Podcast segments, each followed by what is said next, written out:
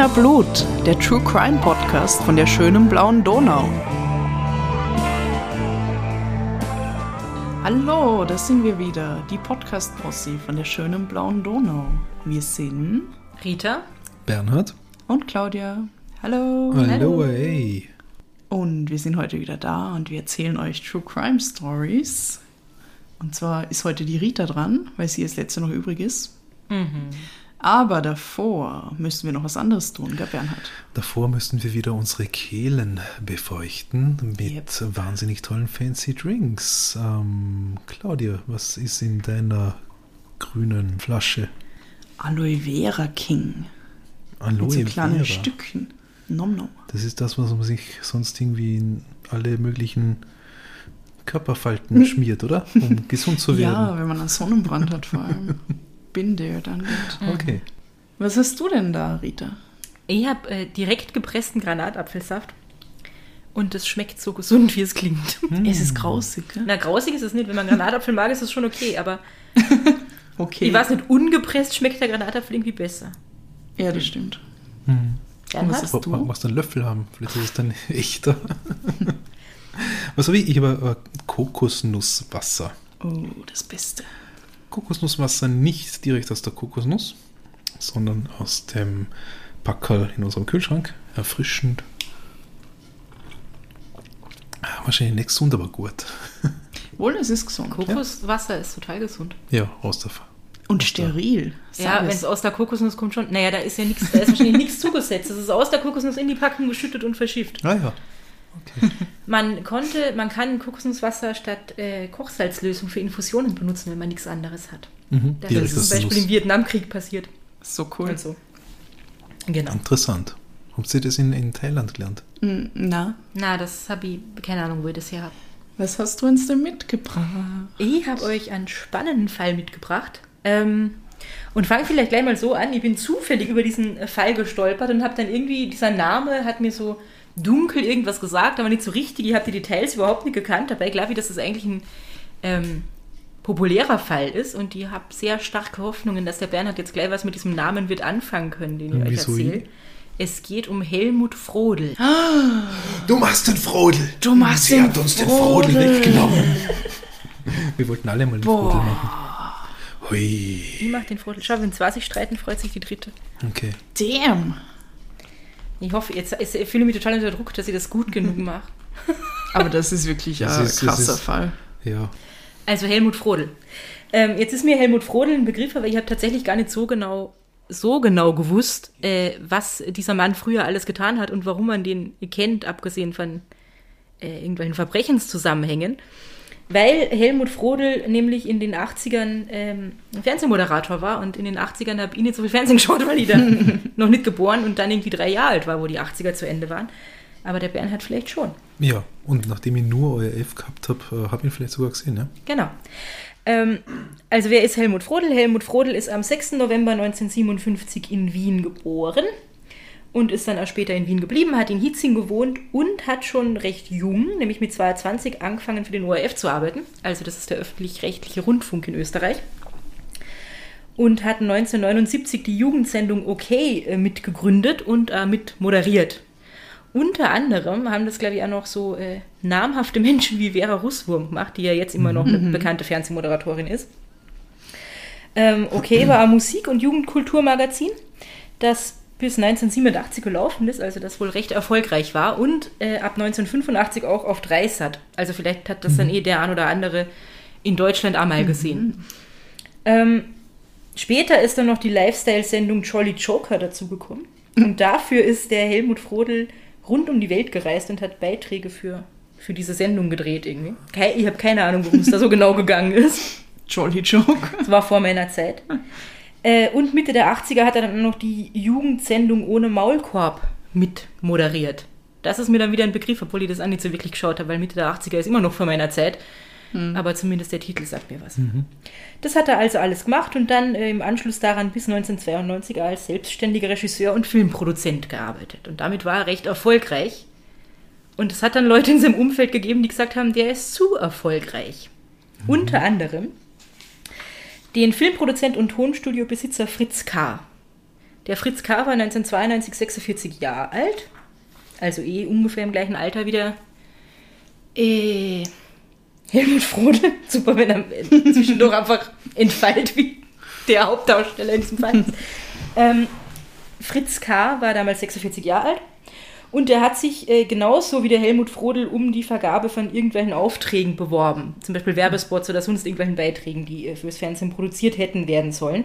Und es ist ihm aufgefallen, dass der Helmut Frodel da immer wieder bevorzugt wird. Oder zumindest ist ihm das so vorgekommen, dass der äh, verdächtig oft eine Zusage bekommt. Und er hat dann tatsächlich herausgefunden, dass der Helmut Frodel da wohl einen ORF-Beamten bestochen hat, damit der ihn da äh, oh. öfter mal dran nimmt. Mhm. Genau. Das hat jetzt der Fritz K. natürlich nicht so geil gefunden und hat äh, zum, zum Helmut Frodel dann gesagt, pass mal auf, das ist alles scheiße, was du da machst und die werde ich wegen Korruption anzeigen und beim Wirtschaftsministerium äh, eine Beschwerde mhm. einbringen. Jetzt kann man sich wahrscheinlich vorstellen, dass der Helmut Frodel das nicht so besonders cool gefunden hat. Das wird ja wahrscheinlich niemand so besonders cool finden, wenn einem jemand mit sowas droht und äh, tendenziell deine Karriere zerstört, weil er da diese Vorwürfe aufbringt. Was allerdings nicht jeder machen würde, dem sowas passiert, behauptet jetzt einfach mal, ist äh, daraufhin monatelang planen, wie man diesen Konkurrenten aus dem Weg schaffen kann. Mhm. Der Helmut Frodel hat das getan, er hat das aber nicht allein getan, sondern mit dem befreundeten Steuerberater Gabor Pesti. Diese beiden haben sich jetzt also zusammengesetzt und sich überlegt, okay, wir müssen den Fritz K. wegschaffen, bevor der da irgendwie äh, eine Beschwerde einbringen kann und das publik macht, dass wir da ähm, beschissen haben sozusagen. Und wie machen wir das am besten? Und haben da tatsächlich sehr viel Zeit in diese Planung investiert, bis sie dann irgendwann äh, Anfang des Jahres 1992 eine Wohnung in Budapest gemietet haben, im sogenannten Arbeiterbezirk. Also früher war es halt offensichtlich so ein äh, Industriegebiet mit, mit vielen Fabriksarbeitern, die da gewohnt haben. Czepel. Und Czepel ist ähm, mhm. eine Insel in der Donau in Budapest ja. und der ganze Bezirk heißt wie diese Inselwelt. Also der Bezirk ist die Insel. So. Mhm.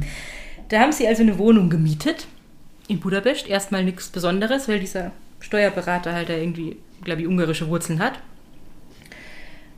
Und der nächste Schritt, den sie unternommen haben, ist, sie haben äh, eine 30-jährige Frau, Biljana N., engagiert, von der sie gewusst haben, dass sie wahrscheinlich der Typ Frau ist, den der Fritz K. interessant findet, weil sie seiner Ex-Partnerin ähnlich geschaut hat.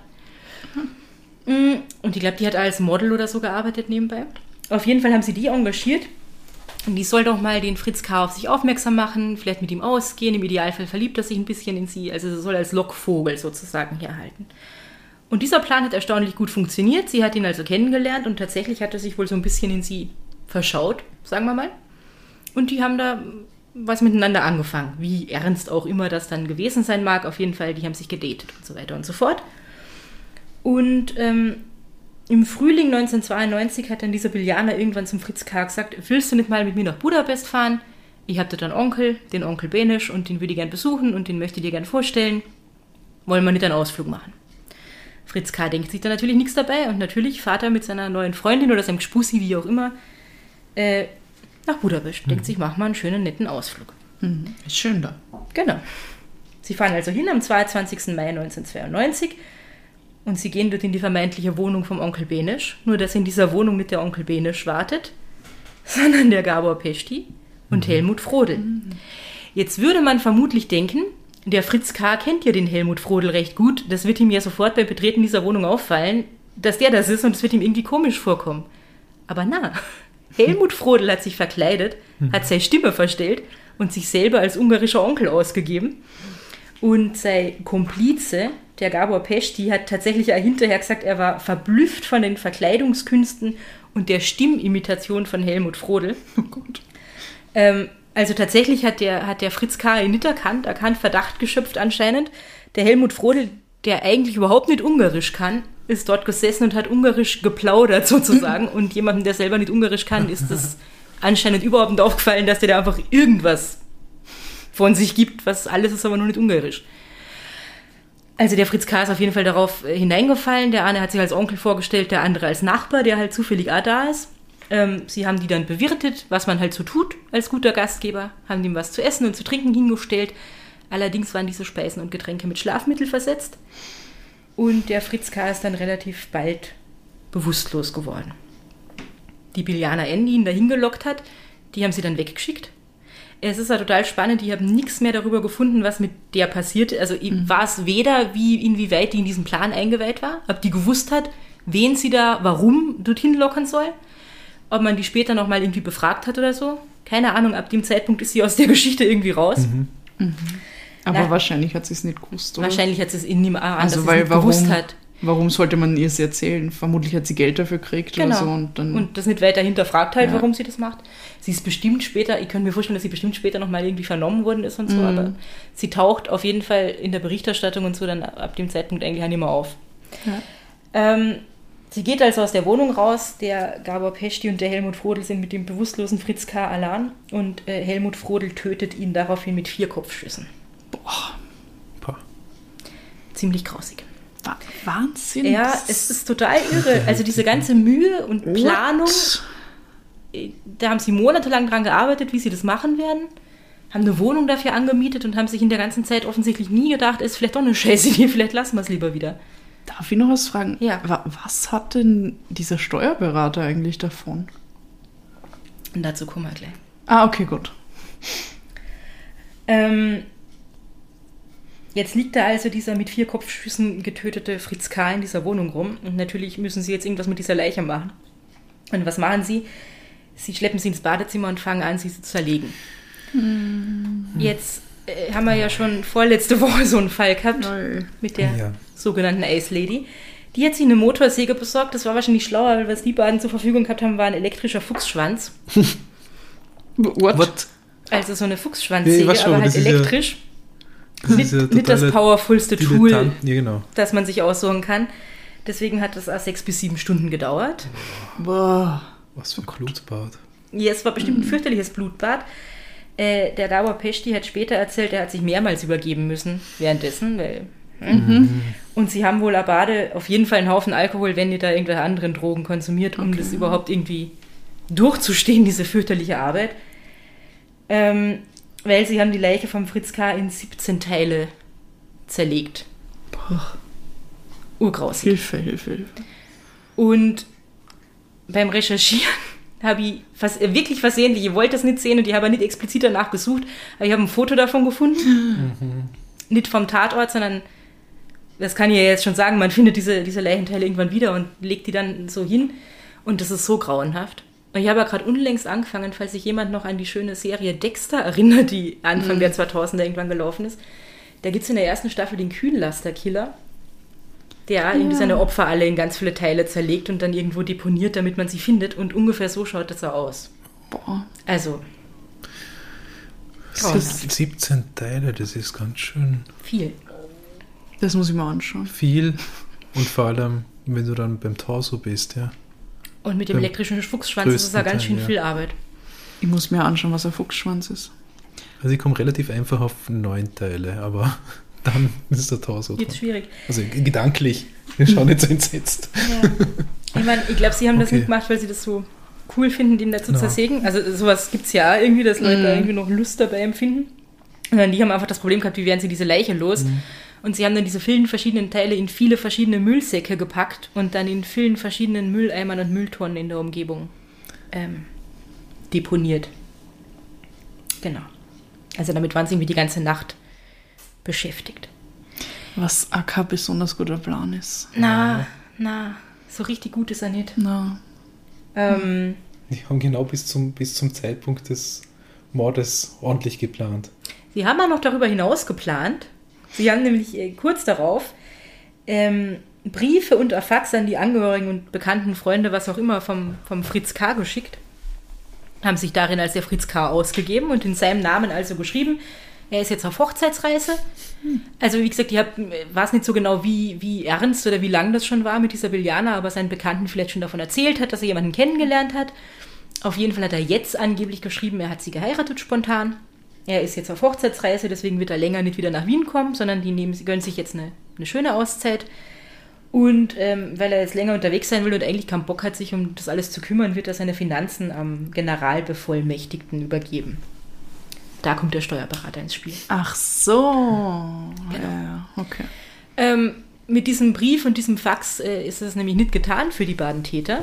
Der Helmut Frodel fliegt direkt im Anschluss nach London und verschickt von dort ein paar Postkarten an die, an die äh, Angehörigen vom, vom Fritz K., von der angeblichen Hochzeitsreise. Also wahrscheinlich hat er die Schrift fälschen können. Gut. Alter.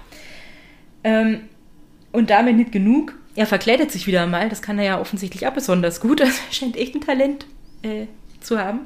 Verkleidet sich als Fritz K., nimmt den Ausweis vom Fritz K., den er irgendwie eingesteckt hat, bevor sie die Leiche da äh, haben verschwinden lassen, geht in die österreichische Botschaft in London, gibt sich dort als Fritz K. aus und lässt eine Bevollmächtigung zugunsten des Steuerberaters Gabor Pesti ausfüllen, unterzeichnet die dort, unterzeugen.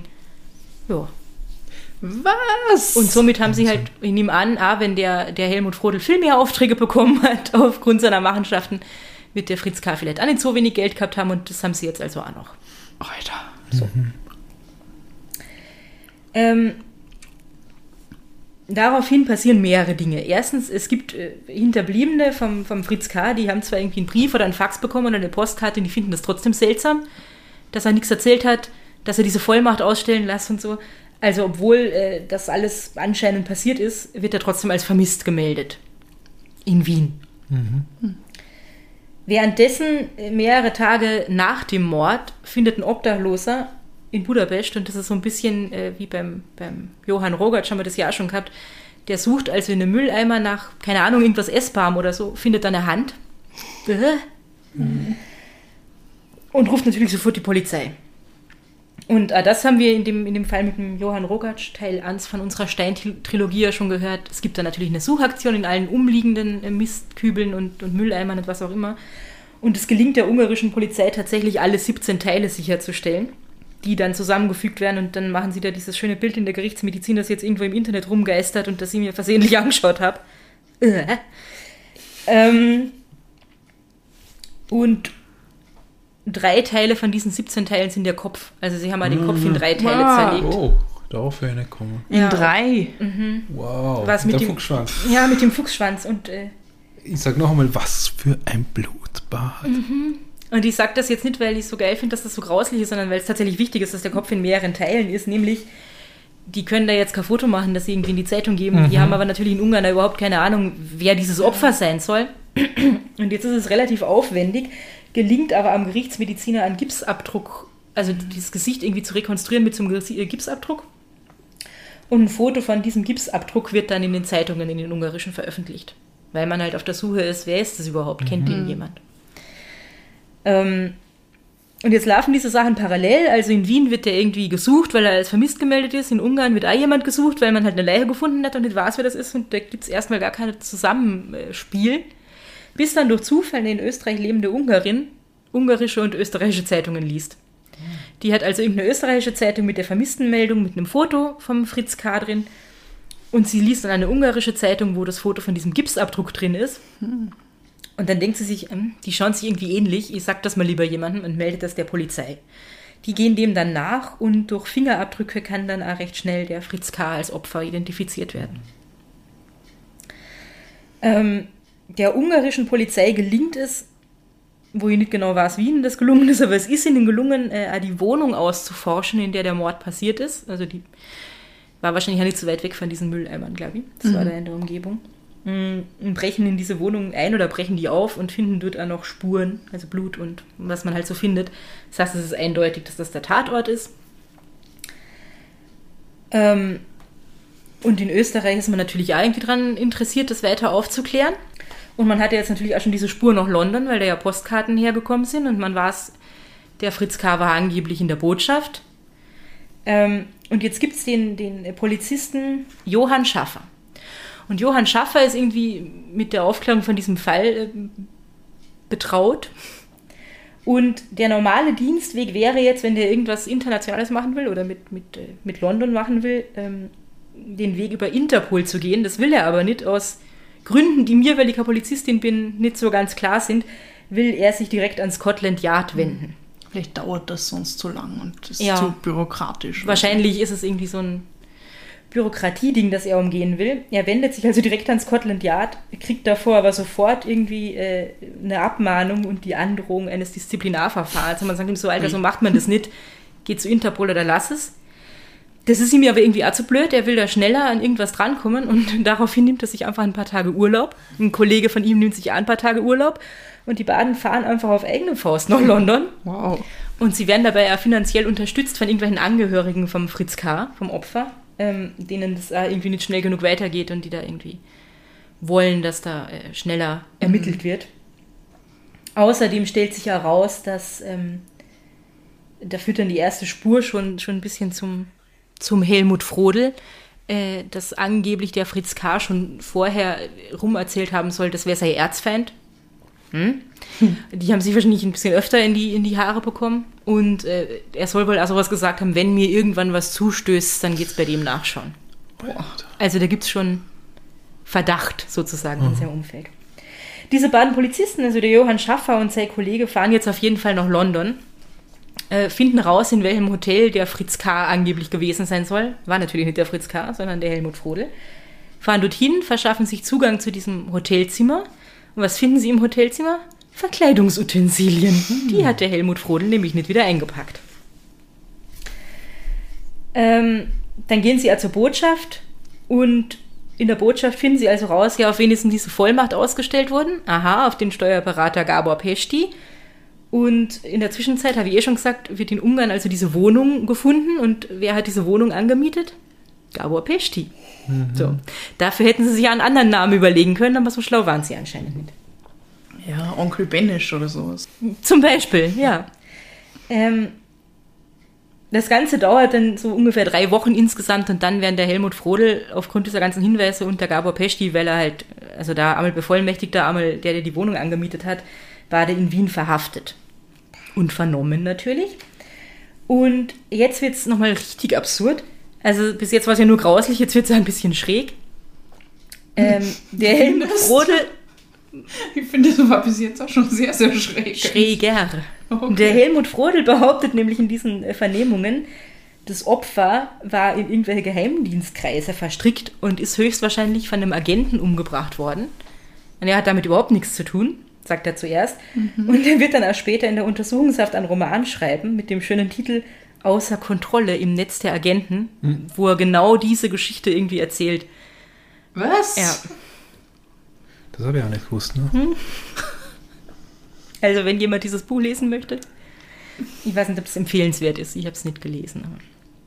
Mm, Also er erzählt diese abstruse Geschichte, dass der Fritz K. in irgendwelche Geheimdienstkreise da involviert war, aber man kann ihm recht viel zweifelsfrei nachweisen und schlussendlich gesteht er dann doch, dass er äh, der Täter ist. Er und der Gabor Pesti. Und äh, die sind dann ungefähr anderthalb Jahre lang in Untersuchungshaft, bis sie am 22.12.1993 verurteilt werden. Und der Helmut Frodel wird zu lebenslanger Haft verurteilt und der Gabor Pesti zu 20 Jahren. Das erscheint der, der Staatsanwaltschaft ein bisschen wenig, weil sie ja beide eigentlich zu gleichen Teilen irgendwie an dem Ganzen beteiligt waren. Und sie leiten nochmal eine Revisionsverhandlung ein und dadurch wird dann der Gabor Pesti eben, ebenfalls zu lebenslanger Haft verurteilt. Ja, Und- das, das, das klingt fairer auf jeden Fall. Ja, weil man ja. kann ja nicht feststellen, wer jetzt irgendwie da mehr getötet hat. Ich, ich glaube, sie haben sich ja gegenseitig so ein bisschen beschuldigt. Also der Helmut Frodel hat wohl die vier Schüsse abgegeben, aber der Frodel hat da gesagt, der andere war es. Und naja, wie das halt immer so ist, wenn es mehrere, oder oft ist, wenn es mehrere Täter sind. Ja. Ähm, sie sind jetzt also beide zu lebenslanger Haft verurteilt und sie kommen beide ähm, in die Justizanstalt in Garsten in Oberösterreich. Das haben wir, glaube ich, noch nie in irgendeinem Fall gehabt, aber es ist äh, neben Stein, was wir ja schon sehr oft hatten und dem wir sogar ein eigenes Special gewidmet haben, und Graz-Karlau ähm, eine der drei Haftanstalten für Strafen über 18 Monate in Österreich. Und äh, Fun Fact, Garsten, um das so größenmäßig ein bisschen einzuordnen, hat 360 Plätze eigentlich. Ähm, 2007 waren von diesen 360 Plätzen 395 belegt. Ah ja. Also, wie Genau. die Claudia eh schon in Teil 3 vom Stein, von der Stein-Trilogie erzählt hat, ähm, es gibt irgendwie mehr Häftlinge, als es Plätze für sie gibt in Österreich. Die Fußfessel, oder wieder? Wahrscheinlich. Ja, aber keine die. Fußfessel ist nicht in Garsten. Aber man muss aber zu Garsten auch dazu sagen, also 80 Prozent der, der Inhaftierten dort gehen tatsächlich einer Arbeit nach in 17 Betrieben außerhalb. Also vielleicht, wie der Berner gesagt hat, sind sie Nachtwächter und wechseln sich irgendwie ab. Er, erklärt uns das mal. Wenn sich irgendjemand in, in Strafsachen da auskennt. Ja, how does it work? Wache Beamtinnen und Beamten, sagt uns Bescheid, wie das geht. Genau. Ähm, also Bade gehen, äh, kommen nach Garsten und Bade gelten dort eigentlich als Musterhäftlinge, benehmen sich vorbildlich, fallen überhaupt nicht negativ auf. Der Helmut Frodel ähm, arbeitet in der Anstaltsbibliothek. Er leitet dort die Theatergruppe Ruhestörung. Er betätigt sich nebenbei als Buch- und Bühnenautor. Und 1995, nach zwei Jahren Haft, ist ihm das aber irgendwie noch nicht genug Beschäftigung, die er da hat, mit seinem Job in der Anstaltsbibliothek und der Theatergruppenleitung. Und er beginnt ein Theologiestudium. Theologie. Theologie. Es ist immer Theologie irgendwie. Es die ist- Leute, ich- wenn ich studiere. Ich wüsste gern, ich weiß es nicht, war äh, Helmut Frodel immer schon religiös oder hat er erst im Gefängnis zu Gott gefunden, wie man so schön sagt? I don't know. Auf jeden Fall denkt er sich, er möchte jetzt gern Theologie studieren und schreibt sich als außerordentlicher Student äh, an der Katholisch-Theologischen Privatuniversität in Linz ein. Jetzt ist es nicht so einfach, vom Gefängnis aus zu studieren, weil wie soll er zu irgendwelchen Lehrveranstaltungen kommen? Und das funktioniert tatsächlich so. Die Professoren kommen zu ihm ins Gefängnis. Wow. Ziemlich, klingt nach ziemlicher Sonderbehandlung, finde ich. Ich, glaube, die haben schon vom, vom Tibor Foko gelernt, oder? der bei seinen Ausgängen zu Studienzwecken abgehaut ist, äh, Ja. das äh, hat tatsächlich im Interview mit Helmut Frodel gelesen, der gesagt hat, ja, das war scheiße, das hat ihn auch ziemlich zurückgeworfen, weil er ist dann wieder eingeschränkt worden, nachdem Ja. das passiert ist. Zurückgeworfen in seinen Ausbruchsplänen. Nein, in in, sein in seinem Fortgang seines Ach Studiums so, ja. Hat er ein Toleranzsemester in Anspruch nehmen müssen. das, war- das war sie. Ähm, also zunächst kommen die Professoren zu ihm ins Gefängnis. Ähm, später, weil er sich ja so vorbildlich benommen hat irgendwie im, im Gefängnis, ähm, ermöglicht man ihm dann in so äh, Prüfungsphasen, dass er ähm, nach Linz überstellt wird ins Gefängnis und von dort dann auf Freigang äh, gehen darf, um an der Uni an, an Prüfungen teilzunehmen. Und das macht er bis 2007 und 2007 macht er dann seinen Abschluss mit ausgezeichnetem Erfolg ja. und ist dann Theologe. Und er ist ja bis jetzt, soweit ich das weiß, der einzige Österreicher, der je ein Studium in der Haft abgeschlossen hat. Wirklich? Wow. Also ich glaube nicht der einzige, der ein Studium angefangen hat, aber der einzige, der es halt wirklich ja. abgeschlossen hat. Und zwar drin und nicht dann draußen irgendwie fertig Ja, gemacht hat oder so. Also er war definitiv der Erste und, und, und du glaubst, das hat keiner bis jetzt gemacht. Ich glaube, es ist danach, Okay. nach 2007 nicht mehr passiert. Wow. Aber vielleicht ist es ist er der Einzige, der dort, weil er hat ja dort angefangen zu studieren. Er hat dort angefangen und, und dort dort aufgehört. Vielleicht Genau. ist es so, vielleicht gibt es ja welche, die praktisch schon vorher irgendwie angefangen haben und das dann, fertig noch gemacht haben. Mhm. Das fertig kann schon sein, ja. so. Mhm. Ja, aber cool. Also Mhm. gut für ihn, I guess. Ähm, er kriegt auch relativ viele Briefe, glaube ich, ins, ins Gefängnis. Wenn man das kriegen eh viele verurteilte Straftäter. Unter anderem, dazu komme ich dann später noch, er kriegt er Briefe von Barbara Stöckel, der Aha. Fernsehmoderatorin der österreichischen. Ähm, die hat nämlich damals, wo Helmut Frodel ganz jung und beim ORF aufstrebender Star war, da hat sie als Regieassistentin gearbeitet. Daher kennen die sich schon. Und der Kontakt ist irgendwie nie ganz abgebrochen. Die schreiben sich da irgendwie Briefe. Die hat er später dann die Jugendschiene gemacht. Das war ganz toll. Und er kriegt auch Briefe von einer jungen Frau, der Claudia. Und diese Briefe sind irgendwie wohl ganz besonders und schön. Die fangen nämlich eine Beziehung an, die beiden miteinander. Also er hat dann eine Freundin, während er im Gefängnis ist. Und so wahnsinnig lang äh, sitzt er eigentlich gar nicht im Gefängnis. Am 12. Juni 2009, das ist nach 16 Jahren nur, ähm, wird der Helmut Frodel vorzeitig entlassen. Grund dafür ist nicht nur, dass er sich die ganze Zeit so vorbildlich verhalten hat im Gefängnis, also sehr, sehr gute Führung. Es gibt ein Gutachten unter anderem von Reinhard Haller und von Gerhard Kette, die ihm beide irgendwie attestieren, dass er seine Taten bereut, dass er keine Gefahr für sich und andere mehr darstellt. Und er kriegt dann eine ganze Reihe Auflagen, ähm, die er erfüllen muss, wenn er entlassen wird. Er muss sich eine Wohnung suchen. Er muss einer Beschäftigung äh, nachgehen, die sozialversicherungspflichtig ist. Ähm, er muss seine Psychotherapie fortsetzen, die er schon in der Haft begonnen hat. Außerdem kriegt er Bewährungshilfe bis 2011, also für zwei Jahre. Und überhaupt ist das Ganze eine Probezeit von zehn Jahren. Also wenn er in den zehn Jahren sollte er niemanden mehr verschwinden lassen oder sonst irgendwas anstellen. Mm, Und er hat da sehr stabiles privates Umfeld. Das spielt da auch noch eine Rolle, dass man sagt, wenn man den rauslässt, dann ist der gut aufgehoben und kann sich da schnell wieder integrieren. Und tatsächlich, äh, bald nachdem er draußen ist, also noch im Jahr 2009, heiratet er dann also eine langjährige Brief. Diese Claudia. Diese Claudia. Ähm, der Gabor Pesti, falls ihr euch fragt, was mit dem passiert, der hat sich ja auch so vorbildlich verhalten. Der ist bereits 2008 äh, frühzeitig entlassen worden. Erstens auch aufgrund äh, seiner guten Führung und dann ist der an Krebs erkrankt und man hat ihm das irgendwie auch zugute gehalten und gesagt, äh, Man lässt ihn irgendwie raus. Ähm, die Krebserkrankung scheint er überstanden zu haben. Ähm, er arbeitet nämlich jetzt wieder als selbstständiger Steuerberater in Wien. Tatsächlich. Allerdings unter einem ganz anderen Namen. Ja. Also der hat sich eine neue Identität zugelegt. Natürlich, falls ihr euch wundert, warum wieder die ganze Zeit die vollen Namen vorliest, diese Menschen laufen jetzt nicht mehr mit dem Namen durch die Gegend. Und genau das macht der Helmut Frodel auch. Er zieht dann mit seiner Ehefrau an den Stadtrand von Wien, wo er, soweit ich das weiß, jetzt immer noch lebt. Also 2009 war er recht viel in den Medien natürlich, wo er rausgekommen ist. Mittlerweile hört man nicht mehr so wahnsinnig viel. Weiß auch nicht genau, was er jetzt macht, weil das macht er vermutlich auch unter einem ganz anderen Namen, was auch immer er tut. Ähm, auf jeden Fall hat er sich nach seiner Entlassung mit der Barbara Stöckel wieder getroffen. Die hat ihm nämlich angeblich, und das war ein Interview in Madonna, also ähm, am Magazin, das von der Zeitung Österreich herausgegeben wird, mit ihm. Und da hat er gesagt, ja, sie haben sich also immer Briefe geschrieben. Und sie hat ihm geschrieben, wenn er wieder draußen ist, dann soll er sich bei ihr melden. Jetzt ist sie ja mit ihrer eigenen Produktionsfirma, glaube ich, recht erfolgreich und hat da wohl gesagt, sie hätte da alle möglichen Betätigungsfelder für ihn, wo er, wo er einen Job finden könnte. Er soll sich also auf jeden Fall bei ihr melden. Und er hat dann in einem Interview ausgesagt, ich habe einige Tage überlegt, ob ich sie kontaktieren soll, denn ich kämpfe immer mit dem Gefühl der Scham, wenn ich mich bei alten Freunden melde. Aber sie haben dann wohl doch ein Gespräch geführt, ähm, wo er sagt, sie haben sofort wieder irgendwie an alte Zeiten anknüpfen können, das war ganz toll und hat ihm zusätzlichen Mut gegeben für seinen Neuanfang. Ob da wirklich was draus geworden ist und der da jetzt irgendwie einen Job hat, I don't know. Danach gibt es da irgendwie keine Berichterstattung mehr dazu. Aber so ist er auf jeden Fall mal angekommen in der Welt sozusagen, nachdem er rausgekommen ist. Was noch ganz spannend ist, also wir wissen jetzt, die sind beide wieder draußen. Die machen, was auch immer sie machen, unter einem ganz anderen Namen, haben offensichtlich die Chance bekommen, nochmal neu anzufangen.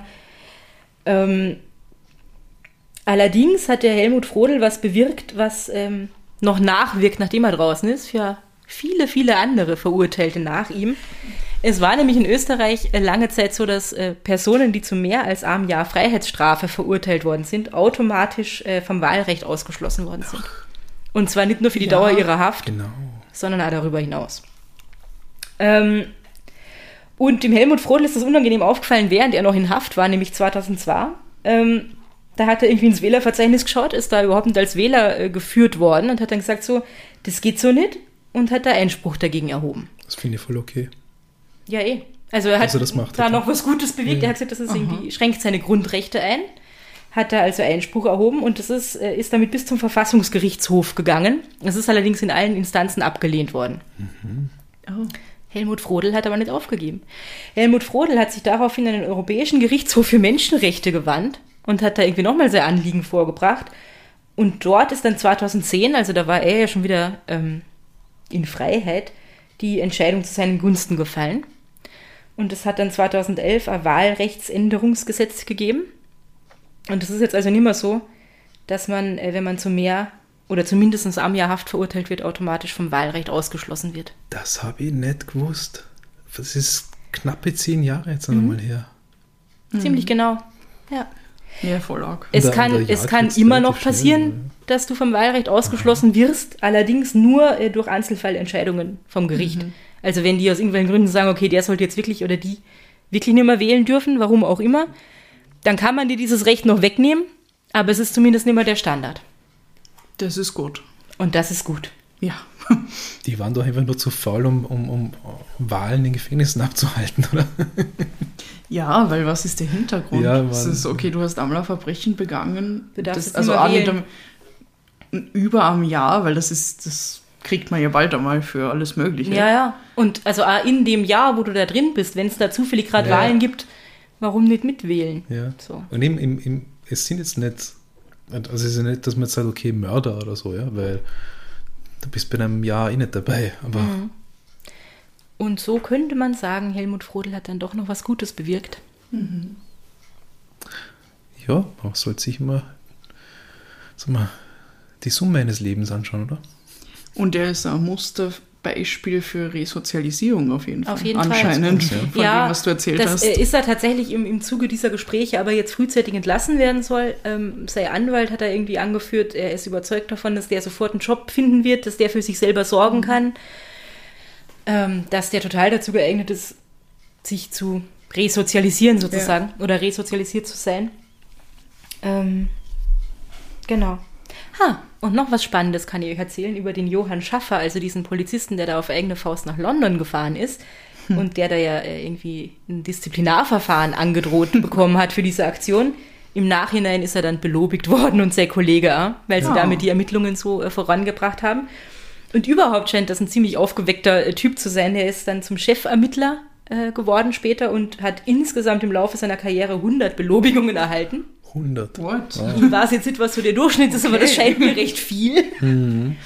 Und äh, mit 60 hat er sich dann aus dem Polizeidienst verabschiedet und eine Berufsdetektei gegründet. Cool. Also wenn ihr einen Detektiv braucht, vielleicht geht's zum Johann Schaffer. So, und wo habe ich mir diese ganze irre Geschichte jetzt zusammengesucht? Ähm, natürlich habe ich auf Wikipedia nachgelesen, was da so los war, für die groben Zusammenhänge. Und wie ihr euch vorstellen könnt, gibt's äh, ganz viel in der Presse irgendwie. Madonna habe ich schon genannt und äh, die Österreich, also die dazugehörende Tageszeitung. In, in News äh, gibt's Interviews mit ihm in der Presse.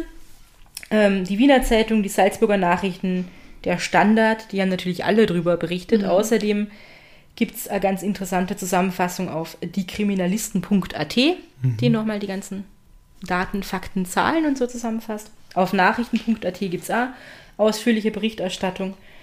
Ähm, und dann gibt es noch das Buch Vermisst spektakuläre Fälle im Visier der Fahnder von Christian Mader. Und da ist der ganze Fall auch nochmal ausführlich behandelt. Was ich nicht gelesen habe, habe ich eh schon gesagt, ist das Buch von Helmut Frodel, weil Ja. ich glaube, das ist einfach nur weird shit. ah, ich habe noch was vergessen. Ja, erzähl. Falls ihr euch fragt, was mit diesem äh, Beamten, der sich da hat bestechen lassen, passiert ist, was das Ganze überhaupt erst ausgelöst hat, dass der Helmut Frodel da äh, sich bei der Vergabe von irgendwelchen Aufträgen hat bevorteilen lassen und der Fritz K. ihm auf die Schliche gekommen ist. Den Beamten hat man ausfindig gemacht und ähm, den hat man entlassen und verurteilt. Also der ist jetzt kein Beamter mehr. Okay. Und du hast es vorher ORF-Beamter genannt. Oder was? Ja, irgendein ORF-Mitarbeiter, der verbeamtet ja, ist. Eben, Beamter, ja. Ja. Eben, auch das gab es einmal, ja. Wow. In den 90ern gab es das, ja. Ja, ja. Es ist so arg. Es Danke. ist so eine crazy Geschichte. Und mir war halt Helmut Frodel irgendwie ein Begriff, aber also die, die Umstände nicht.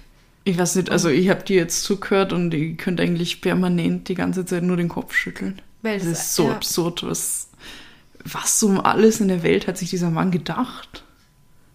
Also, Ja, es ist, es ist irre. Und er hat noch einen zweiten gefunden, der mit ihm mitmacht. Und sie haben sich monatelang damit beschäftigt und all diesen Aufwand gemacht. Eine Wohnung mieten, nach London fahren, sich verkleiden, Stimme verstellen, sich als mehrere verschiedene Leute ausgeben. Das finde ich auch total irre, dass der sich so gut verkleidet und verstellt hat, dass selbst Leute, die ihn gut gekannt haben, ihn nicht erkannt haben. Äh, dann so eine, so eine grausliche Tat irgendwie zu vollbringen. ja. Und auch wegen, wegen so, ich meine, es ist keine Kleinigkeit, okay, der, der hätte ihn wahrscheinlich in, in seiner Karriere jetzt sehr gefährdet, vermutlich. Ja, aber das war rauskommen jetzt nicht so karriereförderlich. Ne? Ja, eh, und, und, und dann zu überlegen, ah ja, na genau, dann, na, dann bringen wir ihn halt um, weil dann wird alles super werden. Mhm. Was? Ja, man, könnte, man nicht, könnte man nicht eher erpressen, bedrohen, irgendwas, bevor man so, einen- so einen aufwendigen Mord. Es gibt Das so ist viele total, Möglichkeiten. Total absurd, ja. ja. Und nun weiß einfach ich auch nicht, sich wie viel- zurückziehen aus dem Geschäft. Ja. Oder es halt einfach mal auf ehrlichem Weg probieren, Ja. die, die Aufträge zu kriegen. Und die weiß ja nicht, wie viel Geld sie da am Ende dann abgestaubt haben mit dieser Vollmacht, die sie sich selber erteilt haben, sozusagen. Aber das kann es ja auch nicht sein. Und also, dass die gedacht haben, sie kommen damit durch. Ja. Schockierend. Und halt also so, so blöde Fehler, obwohl so lang äh, geplant und Mhm. so aufwendig, diese Wohnung einfach unter dem eigenen Namen zu mieten. Also wenn ich, wenn ich, wenn ich mir dazu die Hollywood-Skala vorstelle, dann habe ich so spontan einen Film vom Roland Thüringer im Auge, was äh, einer der bekanntesten äh, österreichischen Kabarettisten ist. Ähm, weil das ist auch immer total absurd. Und ich glaube, der könnte so ein Typ richtig gut spielen, ja. Aber ich weiß nicht, ob ich das sehen wollte, weil diese ganzen blutigen Details, Ja, die kannst du irgendwie schwer, schwer aus dem Film dann raushalten, ja. Und mhm. brauche ich dann doch nicht. Das finde das find ich tatsächlich auch schwierig. Es ist halt, es ist so absurd und schräg irgendwie und das kann man toll verfilmen, aber dann ver verliert man, finde ich, zu leicht aus den Augen, wie grauslich das da ist. Und, und dass es da ein Opfer gegeben Ja. hat. Ja. Und wie furchtbar das eigentlich ist. Na, je mehr ich darüber nachdenke, Film, was nicht. Pod, Pod, Podcast würde ich mir dazu anhören, ja. Also ich frage mich, wieso es dazu noch keinen Film gibt. Mhm. Weil es ist schon, so vom Material her, hat er schon viel Potenzial, finde ich. Aber wie du sagst, also wenn man es wenn man so aufzieht, aus der Sicht von Frodel halt irgendwie, dann, dann bleibt halt das, das Opfer total auf der Strecke. Also über den wir halt auch nicht Ja. viel wissen jetzt. Und Es gibt so viele Anknüpfungspunkte. Also man kann ja irgendwie diese ganze, diesen ganzen Weird Shit in den Mittelpunkt stellen.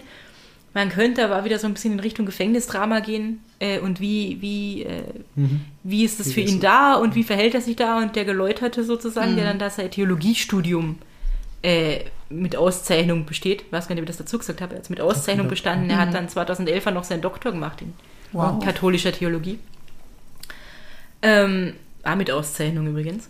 Also es scheint echt sein Ding zu sein.